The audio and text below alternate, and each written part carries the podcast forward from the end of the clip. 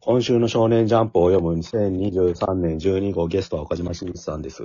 はい、よろしくお願いします。お願いします。はい、掲載順から行きましょはい。えっ、と、表紙関東カラーが坂本デイズう。はい。ですね。で、センターカラーがロボコ、はいマンデラはい。でした。で、えっ、と、掲載順ワースト5を下から順に読ん言っていくと、高校生家族、ピッピッピッピッピッピ、大東京鬼嫁伝、銀貨と竜な1号機はい。でした。はい。はい。えーっと、本編に入る前にあの、松本零士さんが亡くなられたそうで。そうですね、ちょうどはい12月20日今日ですね、はい訃報があったっていう、はい。はい、世代です世か代ではないんですけど、やっぱ幼少期にすごい見てた記憶ありますよね。だから、まあ、うん銀河鉄道39、うん。まあ、ヤマト、うん。あとせ、千年女王だったかなとか、うん。あとなんかその、いろいろ有名なやつがあるじゃないですか、男追いドンとかああいうの。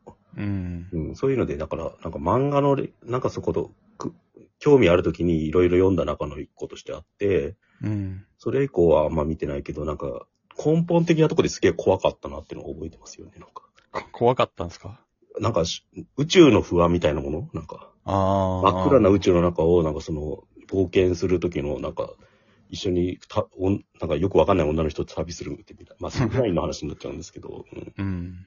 あその、それにロマンと感じるか、恐怖と感じるかは人それぞれなんだろうけど、やっぱ、あの宇宙の怖さみたいのを教わった人なんじゃないのかな、もしかしたら。うんなるほどう。ん。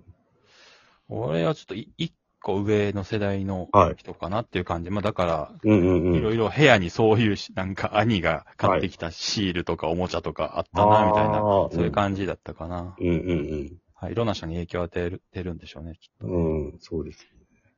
はい。ご冥福をお祈りします。はい。お祈りしますということ作で。品についてなんですけど、さっき触れなかったんですけど、高校生家族が今日で最終回でしあーあー、そうですねた。。はい。なので、高校生家族ちゃんと触れとこうかなと思って。はいはい。うん。あ最終回つってもなって感じですね。卒業して終わるっていうさ。そうですね。なんかい、あ打ち切り感がすごいですよね。打ち切りなのかね、なんか。いや、なんかでも、お父さんがなんかおかしくなるみたいなやつだから伏線だったのかな、今考えるとでも。だから時系列が一気に飛んでんだよね。バレー部とかいろいろなんか振ってたでしょ。うんうんうん。うん。もうこの漫画ってどこで終わってもいいじゃないですか、基本的に。そうですね。でも一応振ってたからなとは思うんうん思ったんで、うん。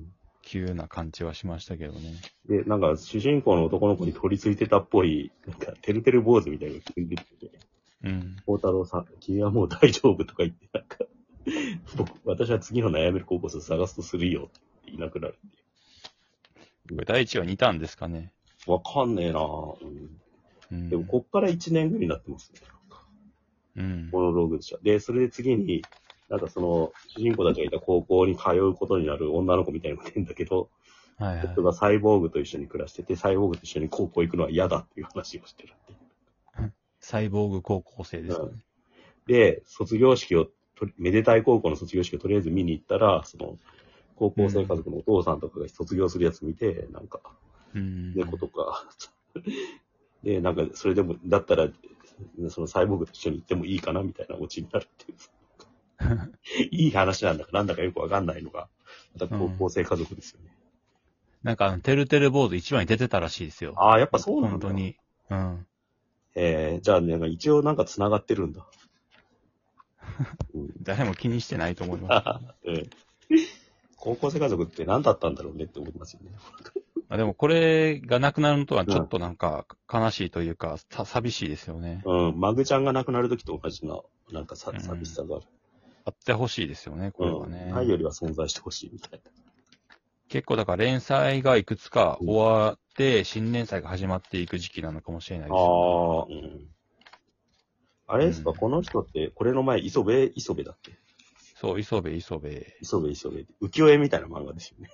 そうですね、まあギャグでしたね。はいはいはい。あの、えっ、と、ワンピースが救済になった時に、うん。あの、穴埋めで掲載された磯部、磯部みたいな、磯部、磯部だったのかわかんないですけど、まああの漫画が浮世絵みたい掲な。載されて、めちゃめちゃなんかバズったというか話題になったんですよ。すげえ面白いっつって。あーうんそう。で、それきっかけで連載になったみたいな、う磯部磯部が巻末でしたよね。へえ。うん。で、高校生家族は満を持してって感じだったんですかそうですね。その間になんか変な読み切りに乗ったことがあって、それが、うんまあ前にここでも喋ったとことあると思うんですけど、顔だけ人間みた いな。すげえ気持ち悪いギャグ漫画だったんですけど、これ、それ読むと、あこの人の多分才能ってこういうメジャーなとこじゃなくて、本当はもっとこうアングラなはいはい。とこにあるんだ、アングラなギャグ漫画を描くタイプの人なんだなっていうのが、はい。なんかそれをチューニングしてこうしてるみたいな。それでチューニングを合わせていった末にたどり着いたのが高校生家族。そうですね。これもなんか変なバランス感覚でしたよね。なんかその、うん。ことさらお面白そうにしないじゃないですか。なんかうんギ。ャグ感が出ないっていうか。でもなんか淡々とおかしいっていうか。うん。うんまあでも、結構続いた方じゃ続いた方ですよね。うん。うん。関数で言うとな、5、6巻と7巻とかなのかな、うん、えーメディア展開とかないのかね 今からですかいや、なんかアニメ化とかさ、なんか今からですかなんか実写ドラマ化とか。まあもう、まあ、ギャグ漫画枠でロボコが競り勝ったっていう。あー、なんかそんな感じですよね。マグちゃんが消え、高校生家族が消え、ついにロボックが残ったかうら。ん。ギャグ漫画が減りましたね、これでね。うん。 1号機ぐらいですか純粋なギャグ漫画。そうですよ。うん。そっか、いろいろありましたもんね。なんか2020年前、あれ、ウィッチウォッチがちょっと違うけど、ありますね。うんう。ん2020年の後ぐらいにやっぱり明らかにギャグ漫画増やそうとしてましたよね。そうですねなん。か日常的な作品っていうか、うん。それでなんかいろいろやってて、結局残ったのがロボコだったって感じ。うんうん。逆に言うとロボコ一本あれば、とりあえず ギャグ枠はいいかなっていう感じになったのかなってもう。なんすかね、次期こち亀枠みたいなのが欲しいんですかね。ああ、時事ネタみたいのを適度にやれるやつが欲しいんじゃないのかね、多じゃあロボコですか分。うん、時事ネタというか、時事ネタジャンプというか。ジャンプネタですよね、あれ。だから、やっぱウィッチウォッチの話、こち亀って言ってましたじゃないですか、前は。ああ、そうですね。だから、なんかネットとかのバズりネタはなんかそのウィッチウォッチがやって、うんジャンプのパロディみたいのはロボコがやればいいかなっていうところにうん、最終的に落ち着いて、なんだかよくわかんない高校生活がとりあえず終わったっていううん感じかな。まあ、こち亀もね、復活するかもしれないですよね、別に。い4年に1回とかやるんじゃないですか、また。いや、なんかまた連載で帰ってこないとも限らないやかー、なそとれはもも思うってますけど。。うん。本当ですかわかんねえな。やる意味がわかんない。持ってると。うん やる意味はわからないですよ。それはもうずっと前からわからなかったじゃないですか。 うん秋元先生の健康が気になるから、やんなくていい気がする。え、でもどっかで連載別の漫画してるでしょ。うん、だからそっちと一緒にやることになるじゃないですか。それをやめてまたこち亀やるかもしれないじゃないですまたなんか。か対抗はしなくていいです。いや、わかんないですよ。狂気を感じるんで、秋元先生には。まあそんな感じですね。はい。高校生活面白かったな。はい。で、もう一本はちょっと一応世間の滞在を、はい。また面白くなってきたというか、お母さんの話をうん。やってて、うん。なんかお父さん、なんか今2週目みたいな世界に入ってんだけど、うんなぜかお父さんだけ入れ替わってて、で、そのことの記憶が主人公以外ないように思ったんだけど、実はお母さんの方にも蘇ってきてて、うん。で、その、なんかア、アパートで別に暮らしてるお父さんの姿見たときが、やっぱ、もともとなんかお父さん浮気してたらしくて、うん。うん、そこの家族と、なんか、い今暮らしてるのを見てるっていう。家族というか、まあ、シングルマザーですね。子供あがいて、母親がいてっていうところ。うん、そっち、だから結局、なんかこう、一ノ瀬家のお父さんではなくなったけど、別の家族のお父さんになってて、うんう。ん、収まってるんだけど、なんか、その記憶があるお母さんは許せないみたいな。うん。ちょっと面白いのがさ、だから、お父さんリストラされたくて、されたみたいで、今、なんか、それこそコンビニの飯とかいっぱい出てきてたじゃないですか、今まで。うん。あれはなんかそのお父さん経由だったんだなって、うん。わかりますよね。そうですね。ちょっとずつ謎が明らかになっていき、うん。うん、ちょっとずつ登場人物たちが記憶を思い出していきみたいな。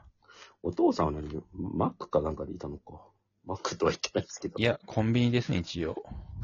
ハンバーガーやってたじゃないでで、すか。ナゲットフェア。うん。ハンバーガーですかうん。はん、いや、でも、んナゲットフェアって書いてるなう。ん。あ、またじゃパあン、、パン、パンがいっぱい持って帰ってきたりして、アンパンとあーはいはいかなんか、前働いてた場所が違うのか、じゃあ。うんまあ、し、しどうでもいいですけど。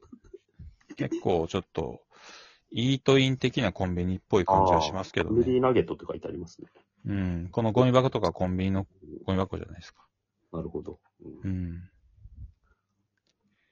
なんか、どうなんでしょうね。えー、何だ結構、えっ、と、核心に迫るような、うんうんあの、登場人物の会話があって、うん。あの、新しいお父さんって言われてる、お父さんに見えないですけど、若くて。うん。はいはい。やめた方がいい。これ以上知っても傷つくだけだ。はいはいはい。あの事故の真相まで思い出したら、お前らはもう家族じゃいられなくなる。はいはいはいみたなって言い出してて、うん。だからなんか思い出させないようにしてるんですよね。はいはいはいはうい。んうん。結構な、これがどういう仕組みなのか、ちょっとまでまだわかんないですけど、うん。うん。な本当にこれ現実なのか、それとも全員このうん。 入院なの、だのしてて、ああ、夢の夢を、夢を見させられてるのあはいかは、いはい。うん。うん。わかんないですよね。うん。まあ、引っ張りますよね、でもなんか感じのあと、まあ、扉を開けたら嫌なことが起こるっていうチェーンソーマン的なのを感じました ね、これ。うんすぐですよ。ガチッつって、はーいっつってなって。うん。あと、多分その主人公の男の子にずっと包帯巻かれてるじゃないですか。おう。うん。他の子た子たちが登場人物も事故に遭ってるんで別に包帯巻いてないから、うん。結構これはちゃんと意味があるんだろうなと俺は思ってるんですけど、最初双子説みたいなのがあって、はいはい。まあ、ほくろとかもわざと顔につけてたりするじゃないつけて、っていうかうん描かれたりしてて、その、うんなんか、ほくろ逆の位置にあるとか、包帯つけてないやつがいるっていううん、つけてない方が弟だの、妹弟、えーうん兄だの、みたいなんで、書き分けてるんじゃないかとか、なるほどいね。ろいろそういう雰囲気を残しつつ、でも全貌はまだわからないみたいな感じでずっと進んでいる。うまいですよね。うまいですね。うん。そんな感じですかねじゃあはい。その2に続きます。